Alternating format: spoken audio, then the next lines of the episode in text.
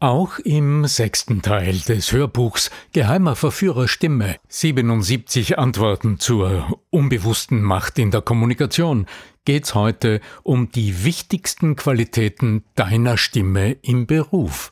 Bleib dran. Wodurch ist denn die Stimme am Telefon besonders gefordert? So wunderschön das Firmengebäude, das Logo oder die Website auch aussehen mögen, wenn ein Kunde anruft, ist es zuallererst die Stimme am Telefon, die als akustische Visitenkarte des Unternehmens wahrgenommen wird. Firma ABC, Sie sprechen mit Heinz Muster. Was kann ich für Sie tun? Alles, was Sie bisher über die Stimme und ihre Wirkung erfahren haben, potenziert sich beim Telefonat. Denn hier wirken Sie ausschließlich über Ihre Stimme. Blicke, Mimik, Gestik oder Körpersprache, auf all das können Sie am Telefon nicht sichtbar zurückgreifen. Doch die gute Nachricht ist, Hörbar werden diese Dinge dennoch. Sobald Sie diese Zusammenhänge kennen, können Sie sie gewinnbringend einsetzen und werden nicht mehr von Missverständnissen überrascht. Wann werden die Weichen für ein erfolgreiches Telefonat gestellt? Bereits der erste Kontakt am Telefon, also die ersten Sekunden eines Gesprächs, sind entscheidend für den weiteren Verlauf. Dabei ist es gerade am Telefon besonders schwierig, schon beim Abheben persönlich und einladend zu wirken. Wenn das Telefon läutet, wissen Sie erst einmal nur, dass jemand Kontakt aufnehmen möchte. Weder sehen Sie Ihren neuen Gesprächspartner, noch kennen Sie den Grund seines Anrufs. Darum klingt die Stimme bei der Gesprächsannahme oft so unpersönlich, abwartend und geradezu prüfend. Das ist jedoch doppelt fatal, denn auch der Anrufer oder die Anruferin hat meist nur die Nummer eines Unternehmens oder einer Hotline gewählt, um etwas zu erledigen, zu bestellen oder um etwas zu reklamieren. Trifft der Anrufer auf die abwartende, sachliche Stimme am anderen Ende der Leitung, entsteht schnell das Gefühl, lästig zu sein oder dass die angerufene Stelle kein echtes Interesse an der Person und ihrem Anliegen hat. Was ist von der Empfehlung zu halten, am Telefon zu lächeln? Schon das Geräusch lachender Menschen veranlasst die Spiegelneuronen im Gehirn, die Gesichtsmuskeln automatisch auf das Mitlachen vorzubereiten. Daher ist Lachen ansteckend, selbst wenn der Grund für die Fröhlichkeit unbekannt ist. Diesen Zusammenhang hat die britische Wissenschaftlerin Jane Warren erforscht.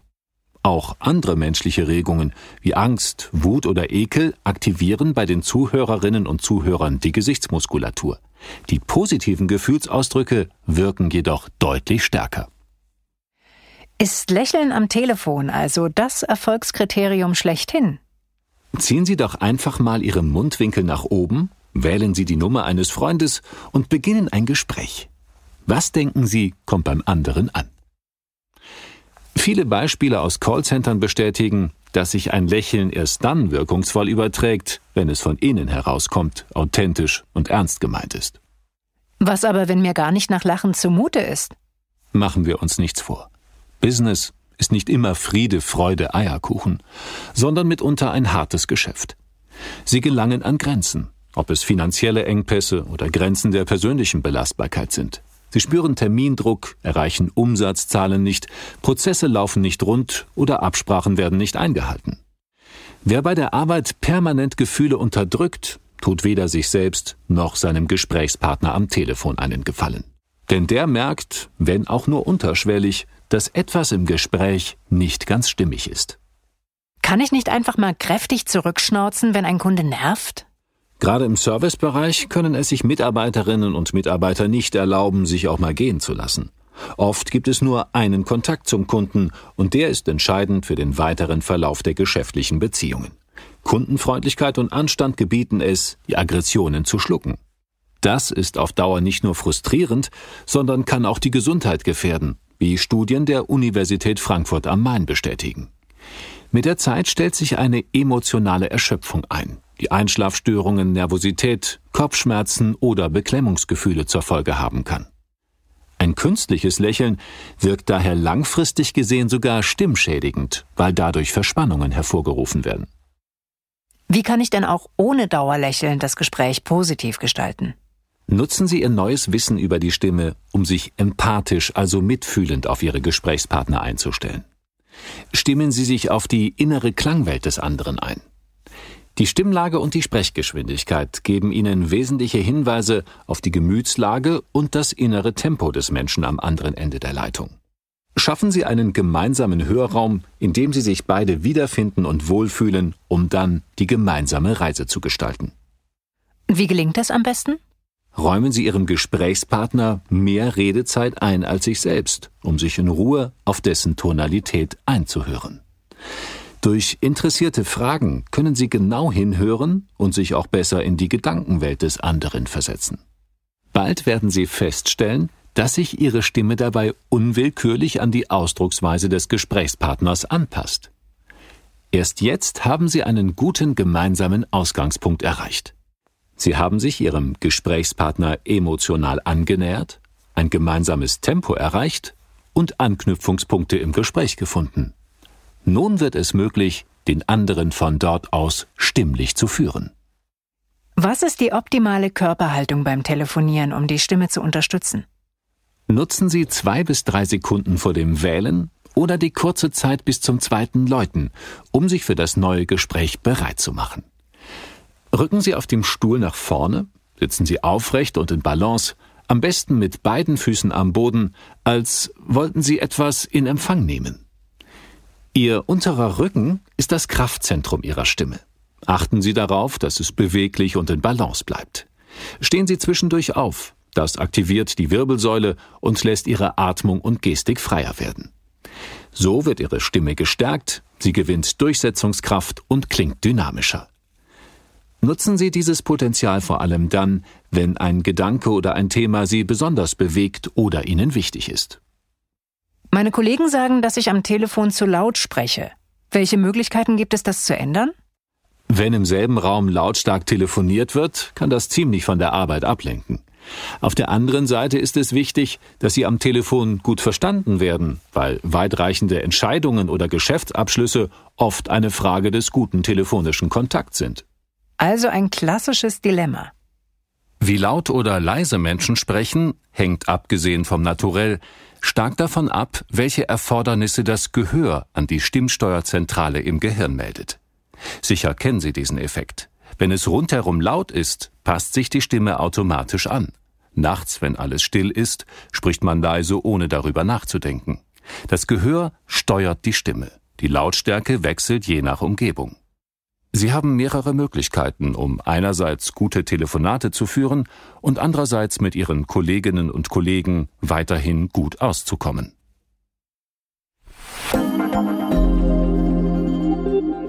Tipps aus der Praxis. Tipp 1. Verwenden Sie beidohrige Headsets. Beim normalen Telefonieren erhält nur ein Ohr all das, was für Ihr Gespräch entscheidend ist, während das zweite Ohr Störschall empfängt. Ihr Gehirn muss also viel Energie aufwenden, um das Wesentliche herauszufiltern und alles andere zu unterdrücken. Angenommen, es dringt auch noch Straßenlärm in Ihr Büro. Je weniger Sie von Ihrem Telefonat hören, desto lauter wird Ihre Stimme. Auch eine schlechte Verbindungsqualität kann einen ähnlichen Effekt haben. Ihre Stimme wird lauter, da Ihr Gehirn vermutet, der Anrufer wäre weit entfernt. Beim Telefonieren mit beidohrigen Headsets wird Störschall, weitgehend abgehalten und Sie hören vom Anrufer doppelt so viel. Die Gesprächsqualität steigt messbar. Da Ihr Gehirn entlastet ist, ermüden Sie außerdem weniger rasch. Und da Ihre Stimme weniger Umgebungsgeräusche übertönen muss, fühlen sich Ihre Bürokollegen deutlich weniger gestört. Tipp 2. Nehmen Sie sich selbst während des Sprechens wahr. Da Telefonieren wegen der vielen akustischen Einschränkungen besonders viel Konzentration verlangt, kann es leicht passieren, dass Sie während des Sprechens den Kontakt zu sich selbst verlieren und sich der Redeschwall verselbstständigt. Schaffen Sie Abhilfe, indem Sie sich während des Telefonierens ab und zu bewusst erden. Spüren Sie den Boden. Setzen Sie sich anders hin oder stehen Sie auf und nehmen Sie einen Moment lang wahr, welche Ihrer Muskeln gerade angespannt sind, und lassen Sie los. Achten Sie beim Sprechen zwischendurch darauf, an welchen Stellen Sie die Vibrationen spüren können, die Ihre Stimme gerade verbreitet.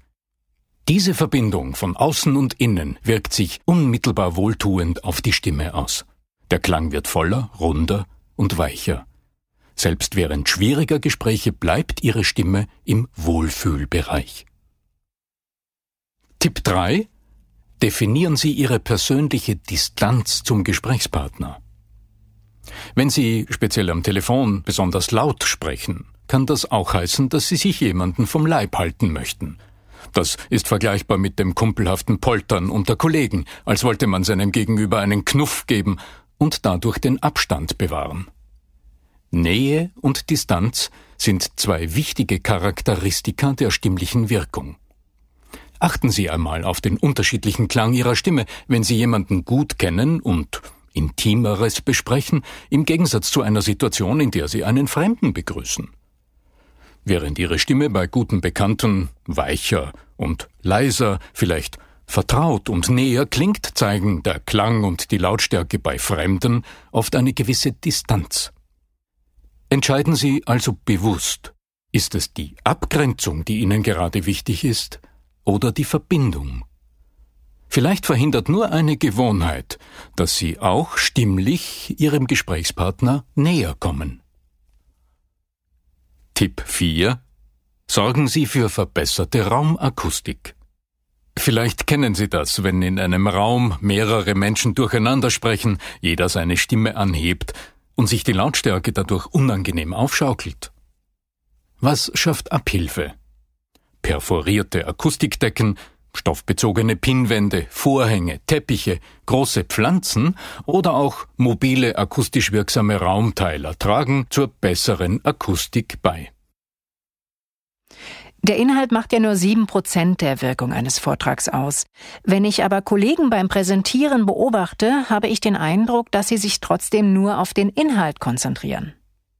In unzähligen Besprechungsräumen geschieht täglich dasselbe.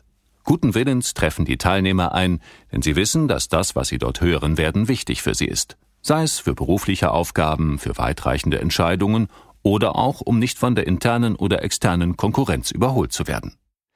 Doch schon nach dem ersten Satz merken die Teilnehmer, dass sie nach fünf Minuten wohl nicht mehr zuhören werden. Kennen Sie diesen Effekt? Wenn das Zuhören wahnsinnig mühsam ist und es noch eine geschlagene Stunde so weitergehen wird? Wenn Sie bei bestem Willen nur einen Bruchteil der Informationen mitnehmen? Offensichtlich verfehlen selbst die klügsten Sätze ihre Wirkung, wenn die Stimme, die sie spricht, monoton und langweilig klingt. Ist denn nicht ohnehin jedem Menschen klar, wie stark die Stimme beim Präsentieren wirkt? Zwar weisen die meisten Führungskräfte darauf hin, dass der Ton die Musik macht, rein dann aber selbst bei Präsentationen oft ausdruckslos Informationen, Argumente und PowerPoint-Folien aneinander. Subjektiv scheint man im Moment des Sprechens ausgefüllt zu sein vom Bemühen, das Richtige zu sagen. Vielleicht kennen Sie aus eigener Erfahrung den Stress, der durch die Suche nach der richtigen Formulierung entstehen kann. Ganz ähnlich geht es auch den Zuhörern. Sprache verführt zum Verstehen wollen. Wir sind darauf trainiert, genau verstehen zu wollen, was gesagt wird. Die Worte werden beim Zuhören meist als erstes bewusst, oft hallen sie sogar wie ein Echo im Kopf nach. Was aber entscheidet, ob wir die Botschaft gern oder ungern aufnehmen?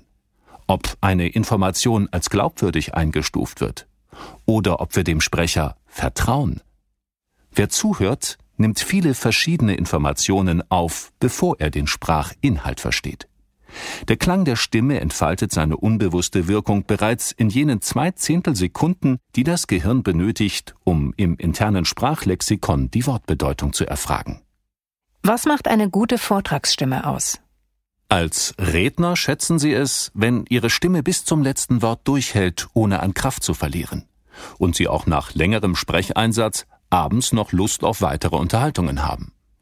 Ihre Zuhörer wünschen sich, dass ihre Stimme klar und gut verständlich klingt, dass sie sich gegen alle Geräusche im Raum oder in der Umgebung durchsetzt und dass das Zuhören unterhaltsam ist, sie dabei innerlich bewegt werden und sich persönlich angesprochen fühlen.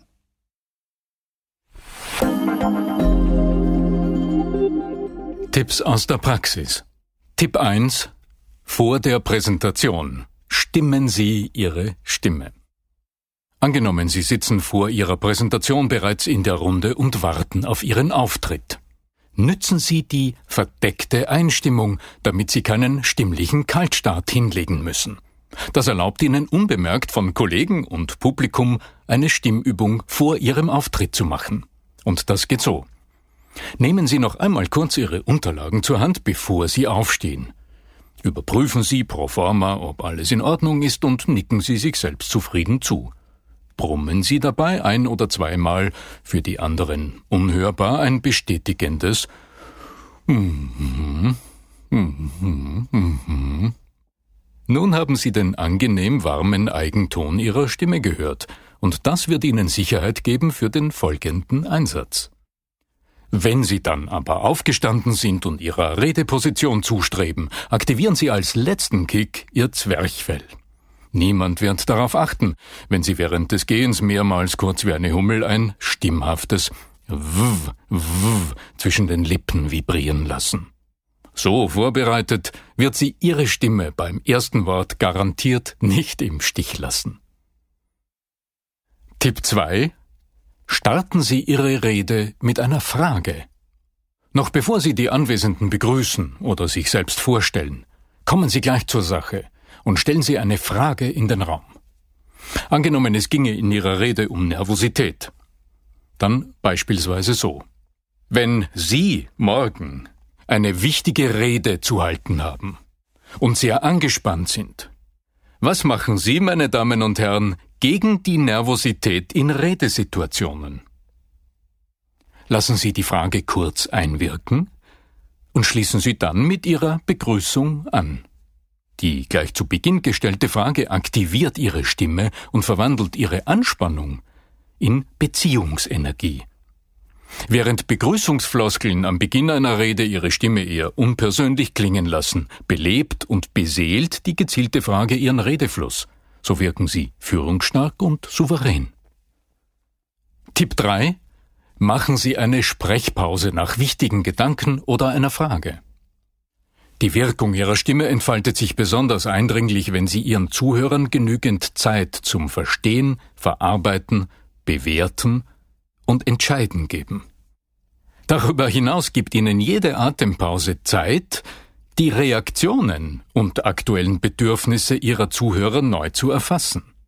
Als wertvoller Nebeneffekt findet Ihre Stimme nach einer Atempause wie von selbst wieder in eine angenehme Ausgangslage zurück. So wirken Sie insgesamt sicherer und konzentrierter. Tipp 4. Sichern Sie Ihrer Stimme ein gutes Fundament. Von links nach rechts tigernde Redner lenken nicht nur vom Inhalt ab, Sie leiten auch einen guten Teil ihrer Energie in sinnlose Bewegung. Nutzen Sie den alten Rednerleitspruch Sprich im Stehen und denke im Gehen, aber sprich wieder im Stehen. Stehen Sie also gut geerdet und frontal zum Publikum und lernen Sie die entstehende Erwartungsspannung zu genießen. Zugegeben, es kostet anfangs ein wenig Überwindung, die Schultern loszulassen, so dass die Arme einfach der Schwerkraft folgen. Doch erst dadurch kann sich diese wunderbar authentische Gestik entwickeln, die alle großen Redner auszeichnet und die der Stimme eine angenehme Modulation und einen guten Ausdruck gibt. Es ist also gut, beim Sprechen zu gestikulieren? Viele Menschen empfinden beim Sprechen in der Öffentlichkeit eine gewisse Scheu zu gestikulieren. Durch falsch verstandene gesellschaftliche Konventionen schränken sie ihren gestischen Ausdruck stark ein. Das hemmt die Atmung und somit die Stimme. Auch das natürliche Verlangen, es bequem zu haben, schränkt die Gestik ein. Das ist verständlich, aber unproduktiv. Denn eine authentische Gestik hat zwei Vorteile. Sie beeinflusst die Stimme positiv und unterstützt das Verständnis, ja sogar das Gedächtnis der Zuhörer, wie neue Studien zeigen. Die Stimme profitiert also von der Gestik. Die Stimme ist der hörbare Ausdruck der Körpersprache. Stimmmodulation ist somit die unmittelbare Folge von Mimik und Gestik. Solange ein Sprecher unbewegt dasteht, die Schultern steif, die Hände vor dem Oberkörper festgehalten, die Mimik leblos, bleibt auch die Stimme farb- und konturlos. Sprecher und Zuhörer scheinen wie durch ein magisches Band miteinander verbunden zu sein. Wenn vom Redner selbst wenig Energie kommt, müssen die Zuhörer das Manko ausgleichen und Bewegung investieren, indem sie sich zum Beispiel vorbeugen, damit sie etwas verstehen. Das aber tun Menschen in der Regel nur für kurze Zeit. Schnell wird es anstrengend und der Autopilot im Gehirn sagt, genug investiert. Es wird wohl nicht so wichtig sein, wenn die Botschaft nicht von selbst zu dir kommt. Erlauben Sie deshalb Ihren Händen, sich frei auszudrücken, sobald Sie sprechen, um andere zu bewegen, wenn Sie Impulse vermitteln oder Anstöße geben wollen. Wird auch das Gedächtnis durch die Gestik unterstützt? Amerikanische Wissenschaftler haben nachgewiesen, dass ergänzende Gesten das mathematische Verständnis bei Kindern fördern. Bei Tests haben die Kinder deutlich besser abgeschnitten, die zu den Rechenanweisungen ergänzende Gesten beobachten durften. Das Gedächtnis speichert Erinnerungsinhalte raumörtlich ab, also in Verbindung mit konkreten Orten im Raum, mit links und rechts, oben oder unten. Das Gedächtnis wird übrigens auch durch die eigenen Gesten unterstützt, etwa wenn sie etwas hinterfragen oder verdeutlichen. Die österreichische Psychologin Martina Schmucker-Schokor erklärt, dass Gesten generell die Verstehensprozesse verstärken. Jede Bewegung transportiert Emotionen, die beim Zuhörer wieder Rückemotionen auslösen. So wird nicht nur die Verstandesleistung, sondern auch die Aufmerksamkeit des Gegenübers erhöht. Wenn die Gestik so wichtig für meine Stimme und sogar ein Service für das Gedächtnis der Zuhörer ist, wie kann ich meine Gestik am besten aktivieren? Die überraschende Wahrheit ist, wahrscheinlich gestikulieren auch Sie in unbeobachteten Gesprächsmomenten viel mehr, als Ihnen bewusst ist. Einschränkungen erfährt die Gestik meist erst durch den beobachtenden Blick von außen. Das macht manchmal die ersten Sekunden oder Minuten einer Präsentation so besonders unangenehm. Einige Tricks können dabei helfen, das vorhandene gestische Potenzial im Moment des Vortrags verfügbar zu machen.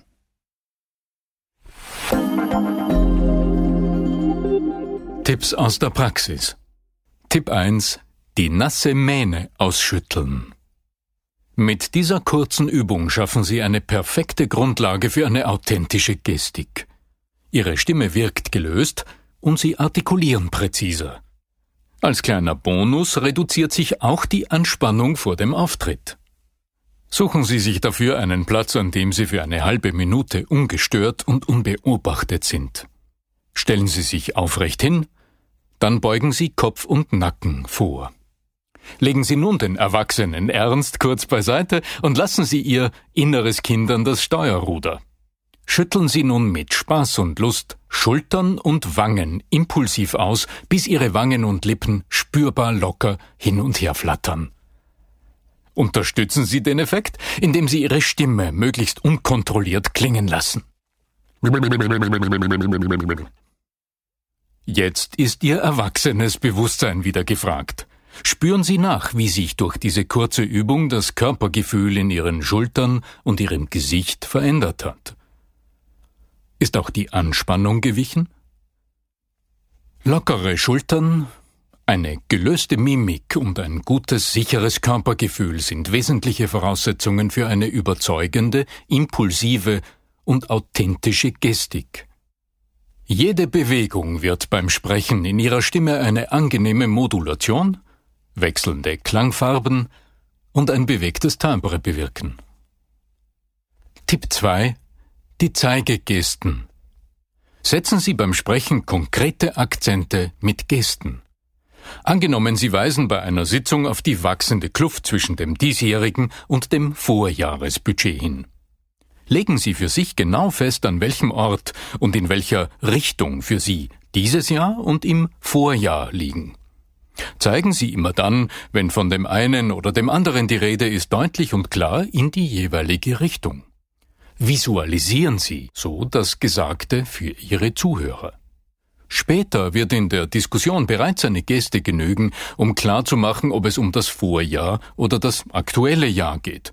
Neben der Serviceleistung für das Gedächtnis hat diese Vorgehensweise noch weitere Vorteile für Ihre Stimme und Ihre Sprechweise. Sie sprechen akzentuierter, bewegter und deutlicher.